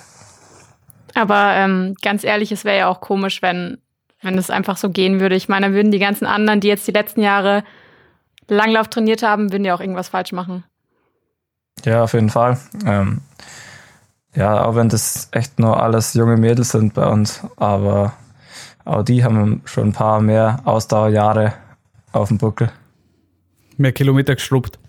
Ähm, ja, zur Damenkombination müssen wir leider insgesamt sagen, dass, da haben wir uns gestern auch besprochen, dass man mit einer Saisonprognose wahrscheinlich ähm, noch nicht viel richtig machen kann, gerade weil die Saison, wenn es denn so funktioniert, bei den Kombiniererinnen äh, ziemlich kurz ist, sagen wir mal. Ja, die hätten ja den ersten Weltcup dieses Jahr und das steht auch noch ein bisschen in den Sternen, weil in Lillehammer fällt es jetzt aus und dann ist, glaube der erste Weltcup rein theoretisch in Ottepe und ist ja auch noch alles unsicher. Und da kann man bloß hoffen, dass sie jetzt ihren ersten Weltcup machen dürfen. Und dann sind sie ja auch schon bei der WM dabei. Gibt es die ersten Medaillen. Dann sind wir somit, glaube ich, mit der Kombination durch. Bei den Damen ähm, verfolgen wir natürlich, wie sich das entwickelt, wie sich dieser Sport auf äh, Weltcup-Niveau weiterentwickelt. Ähm, und kommen aber zur nächsten Sportart, zu einer Sportart, von der du über dich behauptest, Finzi, dass du dich überdurchschnittlich gut auskennst. ja, also wenn man den Vergleich zu einem normalen Deutschen äh, nimmt, da ist ja, wir reden über das Langlaufen und im Langlauf ist ähm, in Deutschland ja ein bisschen rückläufig die Zuschauerzahlen und ähm, generell die Aufmerksamkeit und deswegen für mich ist es immer noch eine super spannende Sportart und ich bin ein großer Fan weil ich es natürlich selber auch mache und deswegen auch weiß, was das für eine Leistung ist, was die bringen. Aber in Deutschland generell ist eben vor allem sie kriegen nicht mehr TV-Live-Zeiten und ganz wenig nur im Fernsehen. Deswegen ist natürlich ähm, die Aufmerksamkeit weniger worden. Aber glaubst du, man kann langlaufen? Weil das die Frage habe ich mir neulich gestellt ähm, zum Thema zum Thema Reichweite und Aufmerksamkeit. Ähm, und ich bin, äh, ich schaue es mir natürlich auch sehr gerne an, wenn es denn die Möglichkeit dazu gibt. Ähm, und äh, bin auch großer Fan, aber glaubst du, man kann nur so wirklich Langlauf-Fan sein, wenn man selber Langlauferfahrung hat, jetzt mal äh, egal auf, auf, auf, auf welchem Level oder Niveau? Ja, also ich glaube, das geht auf jeden Fall. Man hat es gesehen, so vor 10 Jahren, 15 Jahren. Da war in Deutschland schon auch echt ähm, schon ein Langlauf-Hype, ähm, wo die erfolgreichen Jahre waren. Da waren die Sportler wie Teichmann, Angerer, Filblich, Sommerfeld. Sommerfeld, ja, die haben dominiert im Weltcup und dann ist natürlich auch zu Recht die Aufmerksamkeit da. Aber das ist jetzt durch das, dass die deutschen Athleten jetzt gerade ähm, nicht so erfolgreich sind, schwierig, über das zu kommen. Und daher müsste man wahrscheinlich ähm, fordern ja auch viele an den Formaten ein bisschen arbeiten. Aber es stellt sich ja nicht so leicht raus. Ja, ich glaube, das ist auch ein ziemlich großes Fass, was wir jetzt aufmachen, wenn wir über äh, darüber reden, was man vielleicht ändern müsste, damit der Langlauf wieder also wieder attraktiver wird in Deutschland. Ja, da haben wir schon auch äh, so viel drüber gesprochen und haben uns äh, jetzt aber geeinigt, dass wir das mal separat besprechen, weil es gibt ähm, gerade auch von, von Trainerseite und so weiter viel Kritik an der FIS und wie sie ähm, Weltcups austrägt, austragen lässt. Aber das ist ein großes Thema und äh, wir wollen erstmal aufs, aufs Sportliche schauen. Und fangen wir vielleicht, weil du gerade schon gemeint hast, aktuell, Finzi, die, ähm, die deutschen Athletinnen und Athleten ähm, kommen nicht an, an diese Dominanz vor 15 Jahren, bei weitem nicht, ähm, und sind nicht so erfolgreich. Hast du über den Sommer was mitbekommen vom deutschen Langlaufteam? Ja, klar. Also ich habe immer mal wieder Kontakt mit den Langläufern auch und man trifft sich hin und wieder. Ja, ich so, ich kann da bloß sagen, die trainieren, glaube ich, schon auch extrem viel. Also ich glaube nicht, dass das irgendwie am Trainingsfleiß liegt, dass die da, dass die Erfolge ausbleiben. Ja, es ist, es ist, glaube ich, einfach schwierig da zu sagen, an was es liegt. Ähm, es gibt einfach die großen Langlaufnationen wie Norwegen, Schweden, Finnland, Russland. Da ist halt, da ist eine ganz andere Masse da an Athleten. Da ist natürlich ganz anderer Konkurrenzkampf. Da ist klar, dass da mehr gute Langläufer rauskommen, aber dass in Deutschland dann jetzt so nicht läuft, wie es jetzt gerade ist, ähm, da verkaufen wir uns, glaube ich, auch unter dem Wert und ich glaube dass die Athleten schon mehr drauf haben. Ja, weil ich habe ich hab neulich äh, ein ganz interessantes Interview mir gegeben mit, äh, mit Jochen Behle und der sagt, ja gut, es kann natürlich auch einfach sein und das hält er für nicht so unwahrscheinlich, dass wir einfach gerade in einer Zeit sind, es, an dem nicht die Leute irgendwie irgendwas falsch machen oder irgendwie deutlich mehr machen müssten sondern vielleicht einfach kein Athlet, keine Athletin auf diesem Niveau halt existent ist, sagen wir. Ja, es ist, es ist ja so. Also, die sind ja alle, nicht mehr so jung. Ich sage, die könnten sicher ähm, ein bisschen besser sein, aber es ist klar, wenn du jetzt aus in Russland gibt es tausende Langläufer, in Norwegen tausende Langläufer, wenn du da aus in einem Jahrgang bei den, bei den Schülern 500 Leute hast, dann kann man natürlich, dass da mal ein Superstar rauskommt, ist natürlich wahrscheinlicher wie in Deutschland, wenn da vielleicht 30, 40 ähm, Langläufer sind im Nachwuchs. Das ist auch klar. Und ähm, da muss man einfach hoffen, dass da wieder sich mehr jetzt für den Langlaufsport begeistern und dass da in den nächsten Jahren von den Jungen mal einer durchstartet. Ja.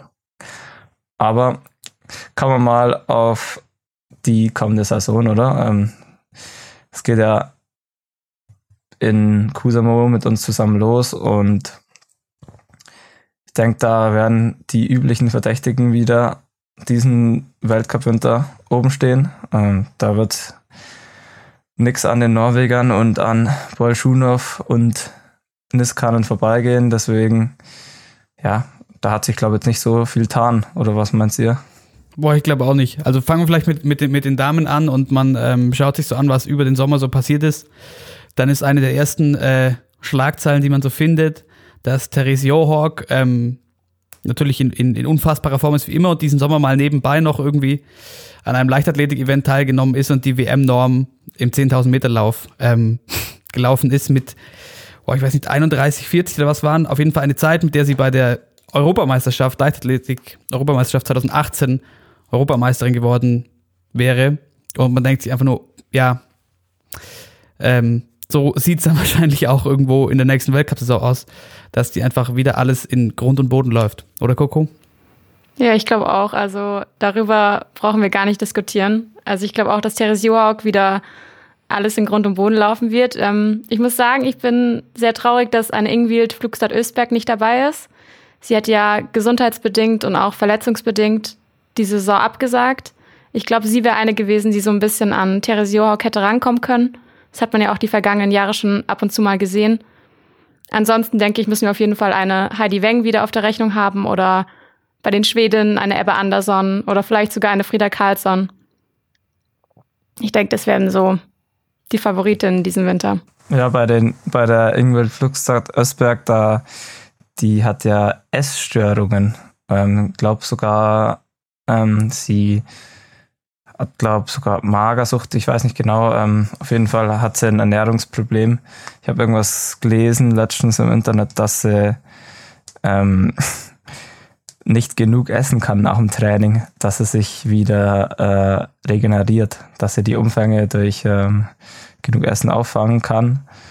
Das heißt, es war ein bisschen komisch übersetzt. Ich habe das Norwegisch äh, einfach einen Kugelübersetzer eingegeben, aber das ist schon äh, krass. Also sie ist, nicht durch, durch die, die ärztlichen Untersuchungen von Norwegen äh, hat sie keine Freigabe für den Weltcup gekriegt und das ist schon heftig. Ja, wegen dieser Verbandssperre war sie am Anfang oder halt letzten Herbst slash Anfang Winter ja auch schon vom, vom Verband gesperrt ähm, und ist dann erst zur Tour de Ski eingestiegen und hat dann im, im Februar einen Fersenbruch, einen Ermüdungsbruch in der Ferse also super kurze, okay. super kurze Weltcup-Saison und trotzdem halt noch fünfte im Gesamtweltcup. Und jetzt halt ja. leider nicht dabei. Und ich glaube, im Sommer kam dann sogar noch ein zweiter Ermüdungsbruch dazu. Also es addiert sich halt dann.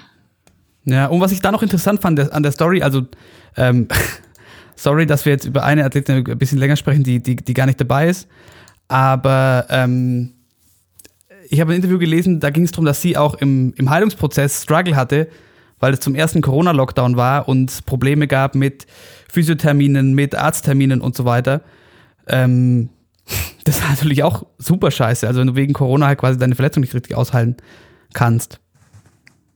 Ja, das ist auf jeden Fall krass. In Norwegen, da sind die ganzen Maßnahmen eh, also die haben eigentlich ein kleines Land mit, also ein, ein großes Land von der Fläche her mit weniger Einwohnern, aber Corona nehmen sie doch extrem ernst und sind da echt extrem strikt. Und ich glaube, da war es im Lockdown oder vielleicht war es dann eben noch schwieriger wie bei uns. Ja, aber wir können festhalten zum Thema, zum Thema Favoritinnen. Therese Johawk, Hedy Wenk vielleicht. Ebba Andersson. Ebba Andersson. Natalia ne Nebrajeva aus Russland. Ja, Stimmt. die ist, auch, die ist glaube ich, habe jetzt, ähm, die sind ja die Langläufer, sind ja viele Langläufer, bereiten sich in Munjo in Finnland ähm, auf den Weltcup vor in Kusamo. Und da habe ich jetzt eine Ergebnisliste gesehen von einem Testrennen, da war die Kata Hennig eben auch Dritte. Und die, also das waren hauptsächlich Russen am Start und ein paar andere Nationen, ähm, eben Russland, Deutschland und ich glaube Slowenien war noch dabei bei den Damen. Und da war die Neprajeva erste und die Hennig dritte, was auf jeden Fall ein richtig gutes Zeichen ist, würde ich sagen. Und die Ergebnisse habe ich nämlich auch gesehen vorhin. Ähm, Victoria Karl ist vierte geworden und Laura Gimmler fünfte. Ja, also da, da haben sie auf jeden Fall sich richtig gut geschlagen. Auch die, auch die, die Herren habe ich auch ein Ergebnisliste gesehen, da gewinnt Niskanen. Klassisch natürlich ähm, seine Spezialdisziplin, da ist er wirklich ähm, klassisch Einzelstart, da ist er wahrscheinlich mit Abstand der Beste in den letzten Jahren. Und er gewinnt vor Czawotkin und Bolschunow, die zwei Russen. Und da war ein Friedrich Moch, ähm, der bei uns aus der Gegend aus dem Allgäu kommt, ähm, extrem junger Athlet, der war auch nicht weit weg, ich glaube achter Platz oder was, ähm, nur eine halbe Minute kriegt vom Bolschunow, was echt ein eine starke Leistung ist. Aber Weltcup ist dann doch was anderes und da können wir hoffen, dass er da anschließen kann. Ja, auf jeden Fall. Zu, zu Friedrich Moch hat äh, sich der Bundestrainer Peter Schlickenrieder auch schon geäußert, dass der ähm, beim, wie heißt denn, Performance-Test ZLK wohl schon sehr positiv aufgefallen sei und ihm generell gefällt, dass bei den, gerade bei den Herren, bei den Deutschen, die Jungen aufschließen, also um das anzuschließen, was du vorhin meintest, ähm, es scheint wohl für die Zukunft nicht so schlecht auszusehen, was nachkommt. Ja, hoffentlich ähm, können die dann jetzt, kann sich ein Friedrich so weit, äh, so weiterentwickeln, wie er es jetzt in den letzten Jahren getan hat und dass da eben der nächste Schritt dann auch noch kommt. Wollen wir sonst noch kurz bei den Herren über die Favoriten für diesen Winter sprechen? Ja, Johannes Klebo, oder? Wenn seine Freundin ihm kein Corona mitbringt. Das habt ja, ihr mitbekommen, oder? ja, da liest man ja wilde Sachen, wer da alles in Quarantäne muss vor, oder er isoliert sich ja komplett selber und ähm, seine Freundin muss in Quarantäne und die Family, glaube wenn sie ihn treffen wollen und Kontakt mit anderen hatten. Also der hat da ganz schön Angst vor Corona, wie es scheint. Ja, aber das hört man ja doch auch von, von, von, von vielen Athleten, die sich ernsthaft Gedanken machen, ähm, wegen halt möglichen Folgeschäden. Ja, ist klar, man weiß nicht genau, was passiert mit der Lunge, wenn es einen wirklich äh, erwischt. Aber ja, deswegen eine ganze Saison aufs Spiel zu setzen oder sagen, dass man gar keine Kontakte mehr hat, für mich schwierig, aber ist ja Leben selber überlassen. Aber ist es so, um dann, um dann, sorry, aber muss kurz sein, um an der Stelle nochmal ähm, das persönlich zu übertragen, weil du ja dir auch Gedanken machen musst, ähm, nur halt in anderen Disziplin, aber dir dasselbe Programm im Großen und Ganzen bevorsteht, ist das dein, dein, dein Punkt dazu, dass du sagst, okay, ähm, das, du, du bist vorsichtig, aber du, du bläst jetzt nichts ab deswegen oder so? Ähm, ja, also ich bin auf jeden Fall auch richtig vorsichtig, speziell jetzt aktuell. Versuche ich auch meine Kontakte so weit wie möglich klar einzuschränken, aber ja, mit meinen Eltern, äh, mit der Family ist halt da sage ich jetzt denen nicht, ich will euch nur treffen, wenn ihr in Quarantäne geht's davor. Also so übervorsichtig bin ich da jetzt nicht und ich glaube auch nicht, dass ich mich da jetzt anstecke, wenn ich da mal an einem Tisch sitze mit denen zusammen was ist. Oder meine Freundin in Quarantäne schicke, bevor sie mich treff treffen darf.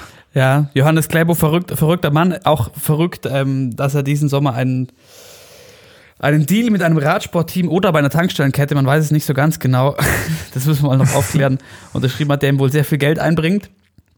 Aber was würdet ihr sagen, hat, kann, kann Kläbo als, als Gegenspieler zu, zu Bolschunow, sprich Distanz gegen, gegen Sprint, Spezialist, wie geht es aus dieses Jahr? Schwer. Also ich glaube, schon, dass Bolschunow wieder den Gesamtweltcup gewinnt. Bin ich ganz ehrlich. Ja, ich glaube auch, also ich glaube, wenn alle Rennen stattfinden wie geplant, dann hat, glaube der Bolschunow äh, die Nase vorn. Aber man weiß ja nicht, was kommt diesen Winter. Und wenn es eher sprintlastig wird, dann kann es natürlich gut sein, dass der Kläbo das Rennen macht, weil er ja in den Sprints eigentlich unangefochten ist. Ja, aber alles, alles, was über den Sprint hinausgeht, ist einfach Bolschunow auch krass. Am Skiathlon, die 50 Kilometer klassisch, glaube ich, kurz vor Saisonabbruch sich auch noch geholt. Ja, also in der Distanz ist er eh- also eh überragend, muss man sagen. Da wird es interessant. Ähm, jetzt war er nur Dritter bei dem Testrennen, aber ich glaube nicht, dass sich da was fehlt im Weltcup. Der wird da wieder Vollgas geben und wird schwer, dass da ihn jemand knacken kann. Du hast doch erzählt, der hat sich auch verrückte Sachen einfallen lassen zum Training während Corona. Ja, also wenn man m, Paul Schunow auf Instagram folgt, da sieht man ganz witzige Sachen ab und zu, weil da seine Trainingsmittel ein bisschen anders sind wie bei anderen. Eben hat er sich äh, letztes Jahr auch schon mal im Sommer in seinen Garten oder in so ein Feld eine Schneespur gelegt mit altem Schnee, aber die genau nur so breit ist wie zwei Paar Ski. Also er war einfach klassisch schieben auf einer ganz dünnen Schneespur im Sommer. Und dieses Jahr hat er sich dazu noch äh, so Matten gekauft, so Plastikmatten, weiß nicht mit was zu vergleichen, wie vielleicht bei uns auf der Schanze, ähm, wo er dann 100 Meter hin und her mit Langlaufski läuft im Sommer. Also der macht sich da auf jeden Fall verrückt und dem macht, der ist, glaube abgestumpft, was äh, Trainingslänge angeht und äh, Lang Langeweile beim Training. Also der kann hin und her laufen, ohne dass es ihm was ausmacht. Ja, schon crazy, der Typ. Ansonsten, ähm, Ivo Niskan, glaube ich auch, dass der zu den Top 3 gehört oder vielleicht auch zu den Top 5. Ich glaube, die anderen Norweger werden sicherlich auch wieder sehr stark sein. Ja, also Ivo, wie vorher gesagt, klassisch Gott.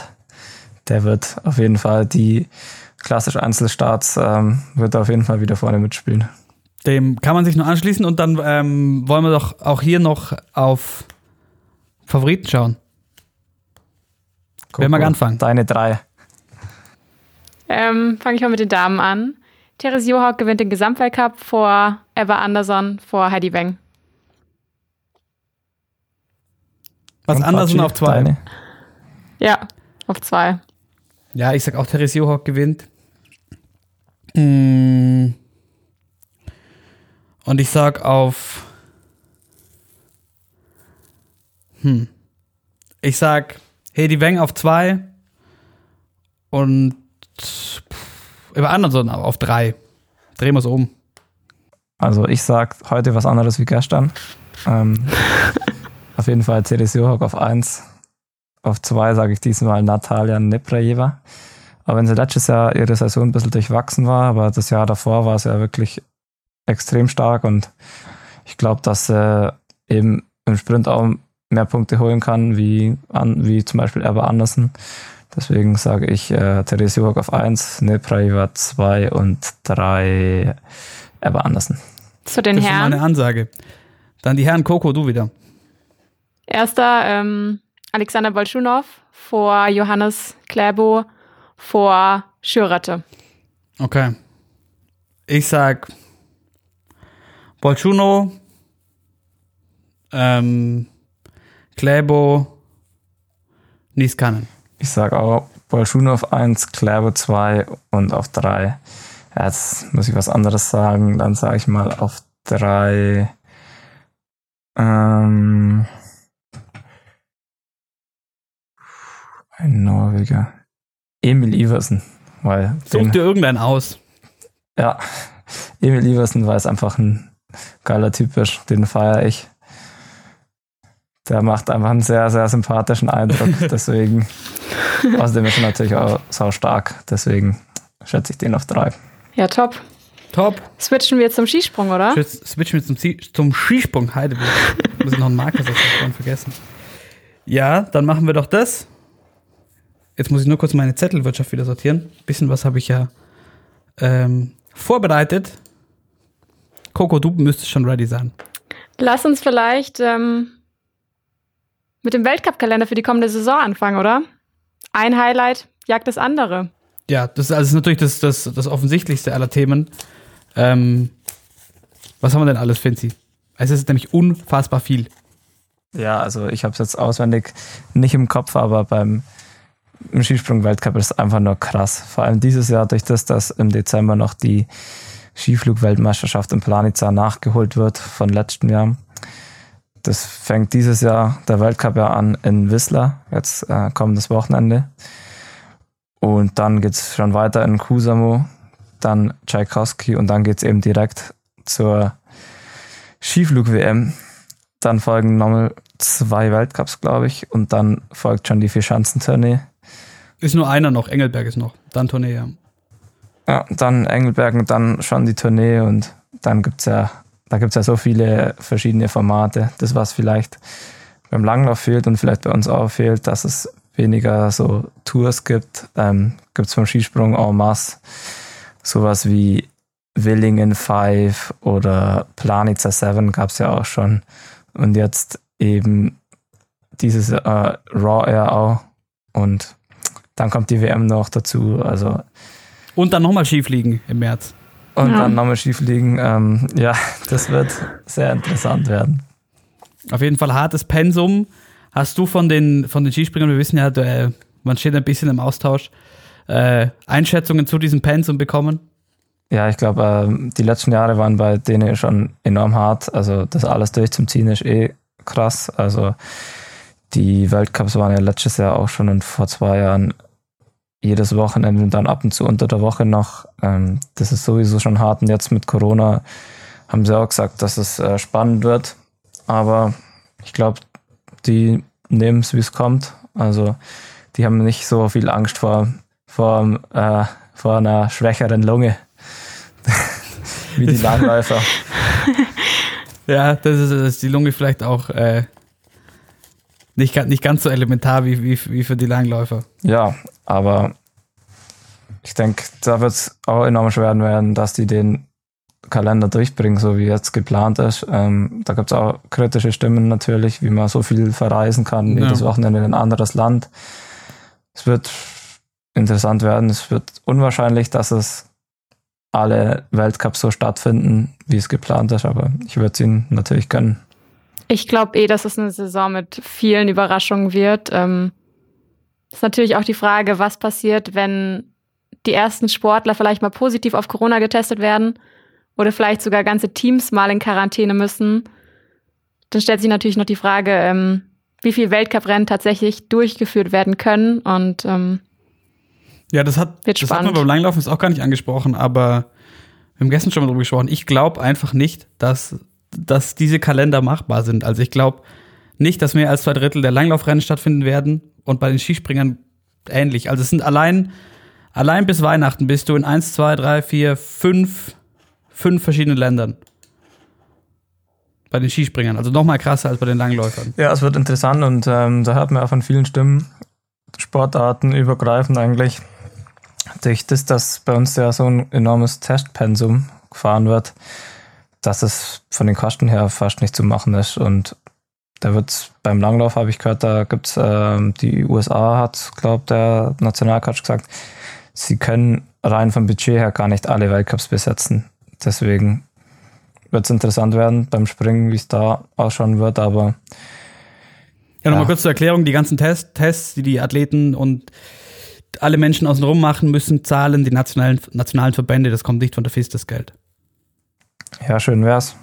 Ich hoffe, dass ich weiß jetzt nicht genau, wie es äh, von der wie es abläuft bei den kleineren Nationen, aber hoffentlich werden die da unterstützt. Ja, ge- absolut. gerade Nationen halt, die auch ähm, nicht, nicht in Europa, also die nicht aus Europa sind. Auch da haben wir es ja schon davon, dass, ähm, dass einfach äh, Athleten aus bestimmten Nationen einfach den ganzen Winter jetzt in Europa verbringen müssen, was ja auch wieder noch mehr Organisation und Kosten mit sich bringt. Und dementsprechend, ähm, also ich bin noch gespannt, ob das für, für so ein, für ein Ungleichgewicht sorgt, ob, ob, sich das, ob man das sehen kann am Ende. Vielleicht lass uns mal über das deutsche Team reden. ähm, Vinci, du hast es gestern schon angesprochen, dass der Markus Eisenbichler in einer unheimlichen Sprungverfassung ist. Ja, er ist, ähm, also, wenn man es gesehen hat, letztens haben wir zusammen trainiert in Oberstoff, ähm, da ist er wirklich in einer anderen Liga gesprungen wie die restlichen Athleten. Und wenn er so springt, dann äh, glaube ich, wird er, wird er alles gewinnen. Ähm, man kann so ein Niveau natürlich nicht eine ganze Saison halten, aber ihm wäre es zum Gönnen, weil er oft schon gut gesprungen ist im Training und es dann nicht rübergebracht hat im Wettkampf, speziell im Weltcup. Und ja, wenn er so springt, dann glaube ich, stehen die Chancen gut, dass er einen Whistler schon performen kann. Ich habe übrigens auf, auf, äh, ich habe auf ihn gesetzt. Ähm, eine ganz kleine Summe auf Typico auf ihn gesetzt, auf Gesamtweltcup. Letzte Saison war er bei ihm nicht so erfolgreich und deswegen. Machst du das jedes Jahr auf alle, auf alle, auf alle nordischen Sportarten? Nee, nicht jedes Jahr, aber ähm, ja, es ist eine ganz lustige Spielerei und die Quote von 25, die, die mussten wir mitnehmen. Wer hat die niedrigste Quote auf Tipico? Ah, ich weiß gar nicht auswendig, wer gerade die, ich glaube, da Stefan Kraft. Okay, aber wo liegt aber, die niedrigste Quote bei, bei Gesamt, auf, auf Gesamtweltcup-Sieg? Ungefähr? Ah, ich glaube bei vier, so circa okay. vier. Und da sind die 25 vom Eisei durch mein Insiderwissen. Das ist natürlich alles verlockend. Deswegen habe ich mal drei Euro drauf gesetzt. also großer Druck. Geil.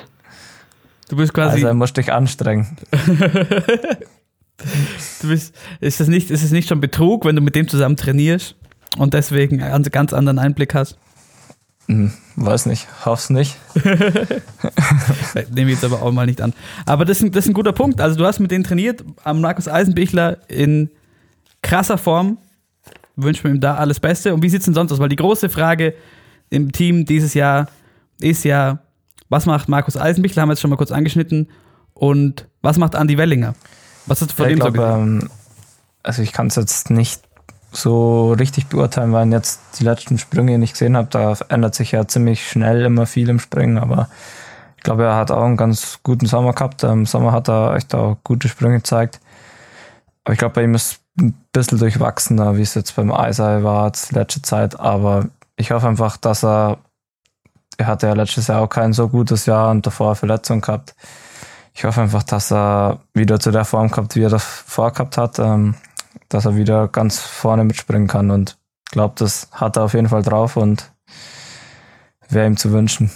Aber nicht nur bei Andy Wellinger stellt sich die Frage. Ähm, auch Severin Freund kommt nach langer Verletzungspause zurück. Stellt sich natürlich auch die Frage, ähm, ob er den Anschluss schaffen wird.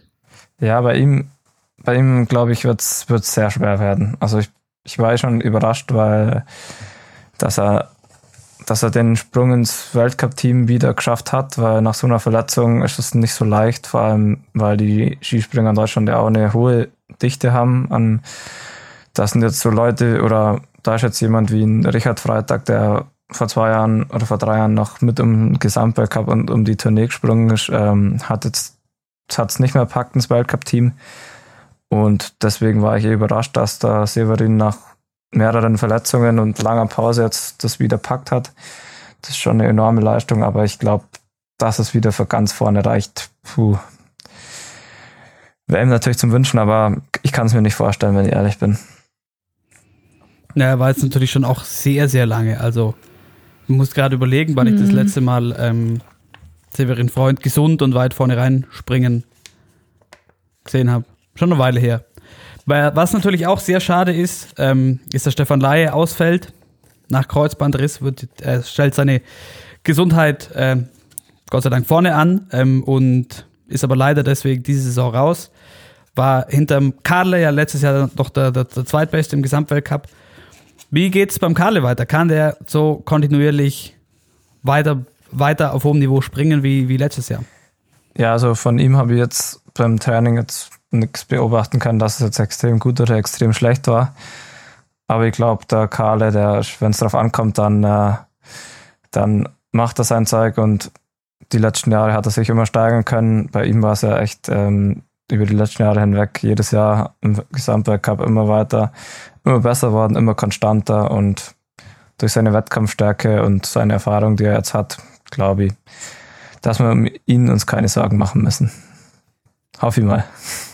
Auf das Beste äh, dahingehend. Und was noch, ein, was noch ein Thema ist, ähm, sind Junge, du hast schon angesprochen, das ist ein bisschen ähnlich wie bei euch auch, wenn man das, wenn man euren Bundestrainer so hört, dass einfach ähm, die, die einen sehr starken, sehr breiten Kader hat und viele Junge auch, auch drücken. Und im Skispringen sind es vor allem zum einen Konstantin Schmid, der sich jetzt auch schon, ja, eigentlich schon etabliert hat, spätestens über die letzte Saison. Auch einmal aufs, auch einmal aufs Podest in der Rasno. Und Stefan Hongach hat übrigens gesagt, er kann ein Vorflieger werden. Was glaubt ihr, was der dieses Jahr ja, also anstellen kann? Ich glaube, dass er, wenn er sich so weiterentwickelt, extrem gut sein kann und auch wirklich vorne reinspringen kann. Ähm, hat es letztes Jahr auch schon gezeigt, dass er, wenn ihm mal einer rausrutscht, dass da auf jeden Fall viel zu holen ist und wie du schon gesagt hast, er ist auf jeden Fall etabliert im Team und ist jetzt zu Recht auch wieder beim Weltcup dabei. Er ist jetzt nach Oberstaff gezogen. Ähm, das Kann nur besser werden jetzt alles. Hoffentlich natürlich auch ähm. gut, die gute Luft. nee, ähm, ja, ich glaube, da hat er jetzt auf jeden Fall eine super Trainingsgruppe und beste Voraussetzungen. Deswegen glaube ich, es hat ihm hoffentlich auch nicht geschadet. Ich glaube auch, dass er noch mal ein bisschen mehr an die Top Ten im Gesamtweltcup rankommt.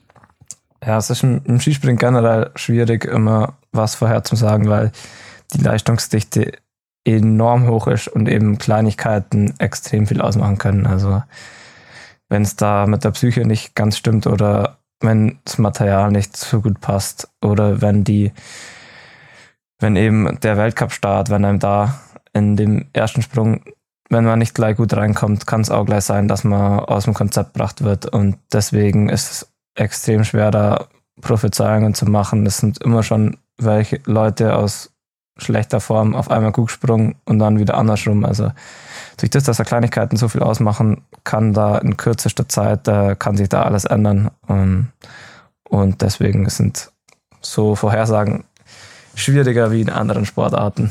Und, und mehr was fürs, fürs deutsche Fernsehen so. ja, als, genau. als, für, als für uns vielleicht. Ähm, habt ihr das im deutschen Team noch was? Weil sonst vielleicht noch mal ein, ein kurzer internationaler Rundumblick, bevor wir auch noch kurz zu den Damen schauen. Eigentlich nicht. Was war sonst noch los im Skisprung? Die Österreicher haben einen neuen Bundestrainer. Andreas Felder hat vermeintlich überraschend aufgehört im Frühling. Er hat ja von eurem Sprungtrainer, von Heinz Kuttin, übernommen 2018 und eigentlich ja, die Österreicher ein bisschen aus der, aus der Krise führen können. Kann man schon sagen, mit Stefan Kraft als Gesamtweltcupsieger letztes Jahr. Hat aber aus privaten Gründen, hat Nachwuchs bekommen, ähm, aufgehört und jetzt ist Andreas Wildhölzl neuer Trainer bei den Österreichern. Sind wir gespannt, was da passiert. Und ansonsten, auf wen muss man schauen? Ja, wenn wir schon bei Österreich sind, auf jeden Fall Stefan Kraft. Der hatte aber auch im Sommer mit Rückenproblemen zu kämpfen, wie ich gelesen habe, musste wohl sein Trainingspensum ein bisschen reduzieren. Deswegen steht vielleicht auch ein kleines Fragezeichen hinter seiner Form, aber ich sehe ihn schon wieder weit vorne. Ja, ich glaube, um ihn braucht man uns auch keine ähm, Sorgen machen, weil wenn man über Jahre hinweg so weit vorne im Gesamtweltcup war, dann verlernt man das Skispringen nicht, nur weil man ein bisschen das Pensum zurückfahren musste. Deswegen glaube ich, dass da, wenn er jetzt keine weiteren Probleme im Rücken hat, auf jeden Fall wieder vorne mitspringen kann. Was ich ganz witzig fand, ich weiß nicht, ob wir das beim Trailer schon besprochen hatten, aber du hast es glaube ich auch schon mal angesprochen, Batschi, dass der Norweger Robert Johansson, der fliegende Schnauzbart, der hat ein hat Nachwuchs bekommen und sein Kind Olympia getauft. Stimmt. Echt? Ja. Also, es wäre jetzt nicht mein der erste Name, den ich meinem Kind geben würde. Ja, ist aber ist eher nicht. Aber vielleicht ist es so ein Druckmittel. So dass er nochmal, dass er nach Peking muss, quasi. Damit, ja. damit setzt, er, setzt, setzt er die Mannschaft unter Druck. Übrigens, international, was ist los? Wir haben das Allerwichtigste vergessen, Freunde. Noriaki Kasai. Ist nicht im japanischen Weltcup-Kader. Trauer. Blasphemie ja, fast schon. Sehr, sehr schade. Ich glaube, ich glaube, es gibt keinen Sportler im ganzen Wintersportzirkus, der, da wo sich die Leute so freuen, wenn sie ihn im Fernsehen sehen. Ja, Mit oder seinem Grinsen überall. mit seinen 48 Jahren.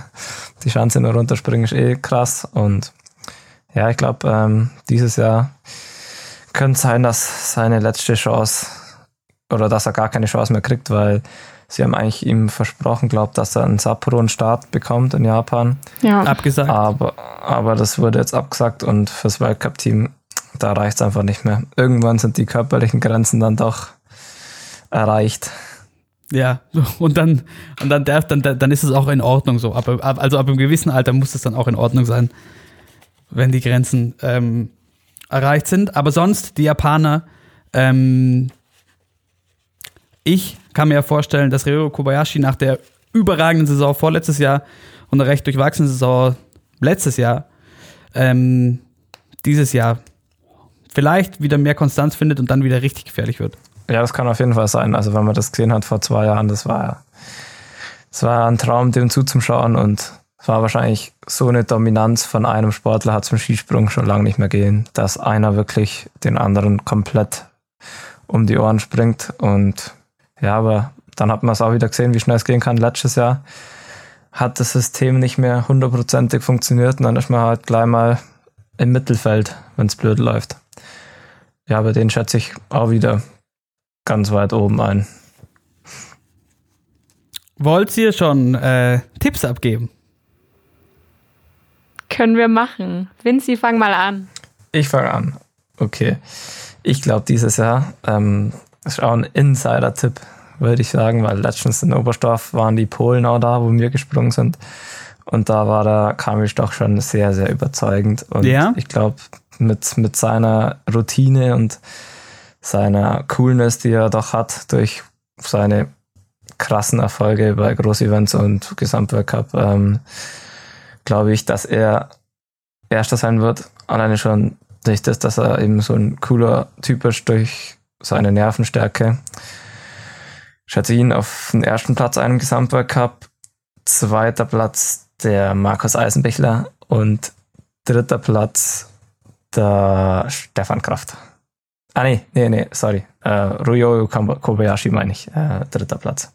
Coco, mach du erst. Ich muss noch kurz sortieren, wie verrückt ich werden Ich lehne mich, ja, ich lehne mich mal ganz weit aus dem Fenster. Ähm, Markus Eisenbichler gewinnt den Gesamtweltcup vor Stefan Kraft und ähm, ich glaube, meinen dritten Platz von gestern ändere ich auch nochmal.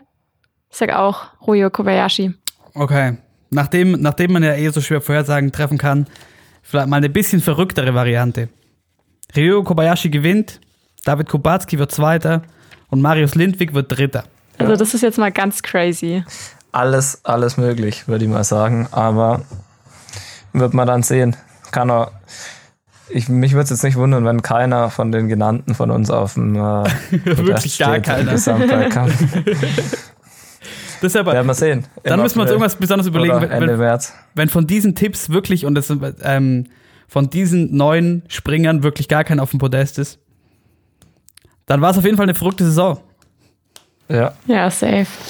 werden wir noch abgleichen und ähm, wir schauen vor allem auch noch kurz zu den Skisprung-Damen. Die sind ja ganz arm dran diese Saison. Auch da ja, lohnt sich mit dem Kalender anzufangen, weil wann, Coco, ist nach aktuellem Stand der Dinge der Weltcup-Start für die Skisprungdamen? Ende Januar, wenn es gut läuft. Dadurch, dass Lillehammer abgesagt worden ist, findet 2020 safe schon mal nichts statt. Und dann halt erst im Januar in Slowenien, glaube ich. Ja, bei denen, durch das, dass alle Weltcups in Japan abgesagt sind und die ja zwei Wochen, in, äh, zwei Wochen in Japan wären, Anfang Januar, trifft sie natürlich enorm hart, also sehr, sehr bitter. Aber man weiß ja nicht, was bei uns noch kommt und generell noch so kommt. Deswegen, die können auf jeden Fall jetzt schon mal planen, dass sie erst Ende Januar anfangen dürfen. Ja, aber es ist natürlich schon hart. Also das ist halt dann so ein, okay, die Saison geht los, ein Monat, zack, WM. Ja, das ist mal was anderes. Schon sehr komprimiert. Da könnten die Skisprungherren vielleicht ein paar Weltcups abgeben. Dann wird es Ja. wieder. Ja, alles was, es, alles, was es mehrfach gibt bei den Herren, wird einfach abgegeben. Einmal Skifliegen wird an die Damen weitergegeben. Haben wir da gleich noch eine Premiere? Weiß ich nicht, so ein Titisee Neustadt kann man, kann man schon auch mal abgeben oder so. Jetzt diese Neustadt glaub- sind sie ja jetzt dabei. Ja. Hoppala. Das, das Hin Hinterzarten wurde auch abgesagt, weil die Schanze Problem, äh, weil die Schanze ein Baufehler war, Verplanungsfehler. Deswegen mussten sie da einen Baustopp machen und deswegen springt da jetzt diese Neustadt ein und da werden die meisten Mädels auch zum ersten Mal runterspringen. Das wird ja ist auch keine einfache, einfache Schanze. Wird, werden, wir, werden wir sehen, wie sie sich schlagen. Warum ist die nicht einfach? Er ist eine Naturschanze, also das heißt, der Anlauf ist äh, quasi ohne Turm und ein älteres Schanzenprofil. Also da ist noch nicht so alles perfekt ähm, von der, vom Radius, äh, vom Anlauf her. Da kann es sein, dass mehr Schläge sind und ein hoher Luftstand. Also man springt ab und ist dann gleich mal ziemlich hoch und gleichzeitig auch noch windanfällig. Also die hat es in sich, die Schanze. Ich bin sie selber noch nicht gesprungen. Sie ist, glaube ich, auf jeden Fall eine coole Schanze, aber ja, die, die fordert schon einiges. Aber ich glaube, die kriegen das schön. Ja, wir hoffen, dass, sie's, äh, dass, dass sie vor allem ähm, Weltcups kriegen. Wenn schon zu spät, dann ähm, hoffentlich wenigstens noch ähm, das, was dann noch im Programm steht. Was sagen wir denn zu den deutschen Damen? Vielleicht fangen wir damit an, dass Janina Ernst mit 21 Jahren ihre Karriere beendet hat. Nach zwei Jaina. schweren Verletzungen. Ja, ja, die Giannina, Giannina, die kennen wir ja auch, Moritz, oder? Richtig. Die war ja auch bei uns auf dem Internat, deswegen hat man sie öfters mal getroffen in Oberstdorf. Ja, bei ihr ist es, ähm, War die jüngste bei Die- Olympia damals, 2014, ja, oder? sie ist ja mit, Ja. ja. mit 14 Ja, glaub oder, 15. Ja, oder gerade so 14. 15 zu Olympia und ähm, ziemlich früh durchgestartet, aber dann äh, durch Verletzungen jetzt in der letzten Zeit ähm, äh, zurückgeworfen worden und jetzt war es, glaube ich, so, wenn ich es richtig verstanden habe, sie hat sich am Knie verletzt und äh, zum zweiten oder zum dritten Mal. Und sie wollte sich aber nicht mehr operieren lassen, doch sie hätte sich operieren lassen müssen, dass sie wieder springen darf. Und irgendwann muss man halt abwägen, macht es noch Sinn weiterzumachen, mache ich das für das, dass ich dann ähm, vielleicht, vielleicht wieder Sp- Skispringen kann. Deswegen hat sie sich für den anderen Berufsweg, ähm, ich glaube, sie stu- studiert, hat jetzt ein Studium angefangen, hat sich für das entschieden und ähm, ich glaube, das ist auch eine verständliche Entscheidung. Ja, und wahrscheinlich auch gar Voll. nicht so außergewöhnlich. Also ich, also soweit ich hab ein bisschen was mitbekommen in Oberstdorf. Ähm, also es ist ja jetzt nichts außergewöhnlich, dass ganz, ganz viele Athleten einfach auch früher ihre Karriere, Karriere beenden müssen, aus solchen Gründen oder einfach generell aus einer Abwägung. Lohnt sich das? Ähm, nur oft spricht man halt gar nicht drüber, bei ganz, ganz vielen, weil sie im Zweifelsfall vielleicht auch gar nie so populär waren, oder? Ja, schwierig. Und zum Thema Verletzung muss man noch eine anhängen. Karina Vogt, die hat im August über 400 Tage nach ihrem Kreuzbandriss ähm, wieder Sprünge gemacht, Trainingssprünge. Und nach dem ersten Trainingslager ist ihr aber das Außenband im Sprunggelenk gerissen. Und dann ist irgendwie auch noch eine Zyste in ihrem Knie geplatzt. Also was alles schieflaufen kann, lief irgendwie schief. Und das ist äh, natürlich auch sehr, sehr traurig. Dementsprechend ist sie natürlich auch raus für die Saison. Ja, sehr bitter. Großes Pech. So viel. Jeder Ja. sein, jeder hat sein Beileid kundgetan. Schauen wir doch vielleicht auf die, die springen. Und Katharina Alters hat über sich selber gesagt, sie konnte noch draufpacken diesen Sommer. Hast du vielleicht die Damen auch gesehen diesen Sommer? Ja, die treffe ich natürlich auch. Aber den ist ähm, nur ein bisschen schwieriger einzuschätzen, weil die Unterschiede innerhalb der Mannschaft ein bisschen größer sind, weil da die, die Kata natürlich vorne weg ist und dann kommt noch die Juliane Seifert, die noch aufschließen kann, aber der Rest ist dann vom Leistungsniveau doch weiter weg. Und ja, ich glaube, da ist es schwierig einzuschätzen. Ich weiß auch nicht, wie sie im Vergleich zu den anderen Nationen stehen. Deswegen wird man sehen. Sollen wir mal da schon in die Richtung gehen, äh, was wir von den Skispringenden erwarten, international. wer da mitspielen wird? Oder ja, was auf jeden Fall, natürlich. denkst du, Moritz? Natürlich, und da, auch da kommen wir wieder an einer Norwegerin nicht vorbei. Schlicht und ergreifend. Mare Lundby hat zum dritten Mal in Folge, auch wenn es diesmal knapp war, den Gesamtweltcup geholt. Und damit äh, ist ihr etwas gelungen, was bei den Herren nur ein, einem gelungen ist. Und die Quizfrage kann ich leider nicht stellen, weil wir haben es gestern schon aufgelöst. Wer war's?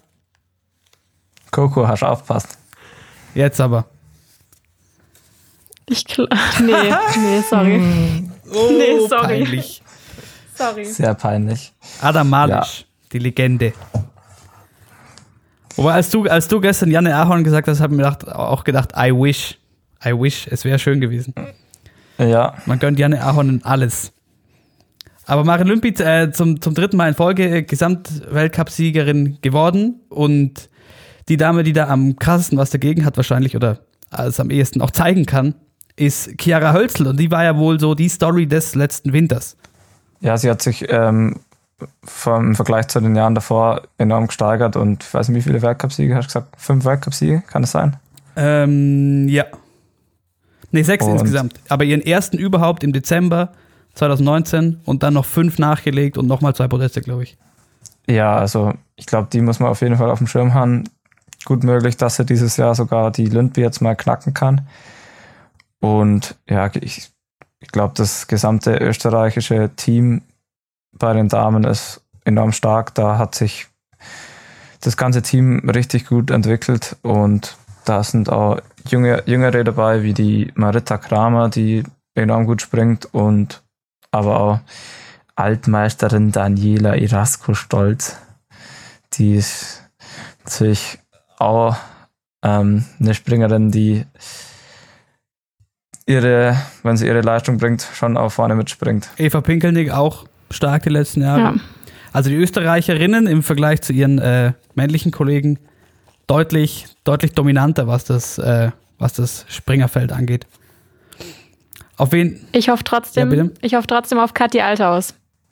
Ja klar, das hoffen wir, glaube ich, alle. Und Ja, Ja. Auf wen man sonst noch sch- schauen kann, natürlich immer ist Sarah Takanashi, die wahrscheinlich so die, die routinierteste ist, hat letztes, äh, hat zum Abschluss der, der letzten Saison noch ihren 57. Weltcupsieg feiern können und damit ihren 100. Podestplatz, was bei den Damen, also einem recht jungen Welt- Weltcup, schon auf jeden Fall auch eine Ansage ist. Und damit können wir vielleicht auch noch bei den Damen kurz drauf schauen. Was sagt ihr, wer macht was? Top 3. Bitteschön. Ich fange mal an. Ähm, ich ich glaube, dass Maren Lündby wieder gewinnt. Vor Chiara Hölzel, vor Kathi Althaus. Gut, dann mache ich mal weiter. Und ähm, übrigens zur Sarah Takanashi, da finde ich es immer krass, ähm, wenn du, wie du schon gesagt hast, 100 Podestplätze, 57 Weltcupsiege. Die ist auch erst 24, also die ist Jahrgang 96 und das vergisst man immer, die war schon so früh so erfolgreich.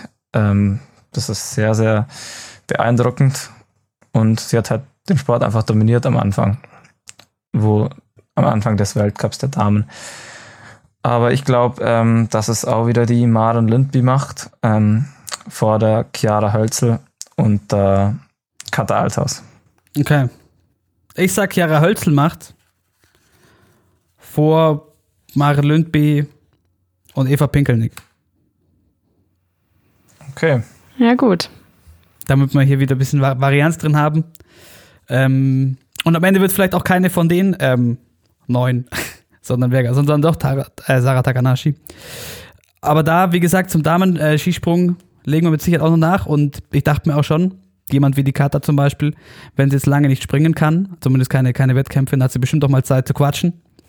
Und dann ja, können wir ich, uns ich dann werde sie mal, mal fragen. Ich glaube, da haben wir, haben wir gute Chancen. glaube ich doch auch. Sehr cool. Und dann ähm, werden wir da noch am Ball bleiben und insgesamt sind wir damit dann eigentlich auch durch mit einer gewissen Vorschau für diesen Winter in den nordischen Sportarten. Ähm, wir haben uns wahnsinnig damit beschäftigt, wie viel können wir hier reinpacken. Und der erste Versuch gestern war auch sehr lang. Und wir müssen, glaube ich, sagen, das ist einfach auch ein Querschnitt und eine äh, kurz gehaltene inner, innerhalb der einzelnen Sportarten Vorschau. Und wir werden über alle Sportarten noch im Detail so, so viel zu besprechen haben ab nächster Woche, wenn dann alles läuft. Ja. Ich glaube, die meisten werden uns ähm, eh schon wieder hassen, weil wir eh schon wieder über eine Stunde 30 sind. Ja, aber das, das lässt sich ja fast nicht vermeiden bei einer Vorschau. Das sind jetzt Ja. spezielle Folgen, die alles grob anreißen, aber denk mal, wir könnten jetzt über jede Sportart noch ewig labern, deswegen ähm, würde ich sagen, dass dann die, die noch länger, die noch mehr wissen wollen, die sollen dann einschalten, wenn sie in ihrer Sportart eben eine Folge kommt und ich denke, wir haben genug Chancen dazu, wenn dann mal Gäste aus den jeweiligen Sportarten da sind, ähm, wieder richtig Nerd-Talk zu machen, wie wir es mit dem Sebi im alpinen Bereich gemacht haben. Deswegen glaube ich, da werden alle Wünsche erfüllt. Glaube ich doch auch. Und vielleicht ähm, bringen wir auch den einen oder die andere dazu, sich mit Sportarten zu befassen, die man sonst vielleicht nicht so in seinem eigenen, äh, wie sagt man denn, Sofa-Portfolio hat oder so. Dann auf jeden Fall vielen Dank an euch beide und wir können noch äh, kurz, äh, kurz Eigenwerbung machen. Und zwar äh, folgt uns auf Instagram, wenn euch interessiert, was wir diesen Winter so machen. Und dem Account at she.happens.pod pod. Ähm, da seid ihr gut aufgehoben bei der Coco und ähm, bewertet auch gerne diese Folge oder schreibt uns da Feedback, was auch immer. Wir freuen uns, wenn wir irgendwas von euch hören. Deine Startnummer haben wir verlost. Und ansonsten glaube ich auch die Lage der, der nordischen Sportarten ausreichend besprochen jetzt. Ja, in dem Sinne. Bis Dankeschön. nächste Woche. Bis nächste Woche. Aber jetzt gilt's. Haut rein. Ciao. Bis dann.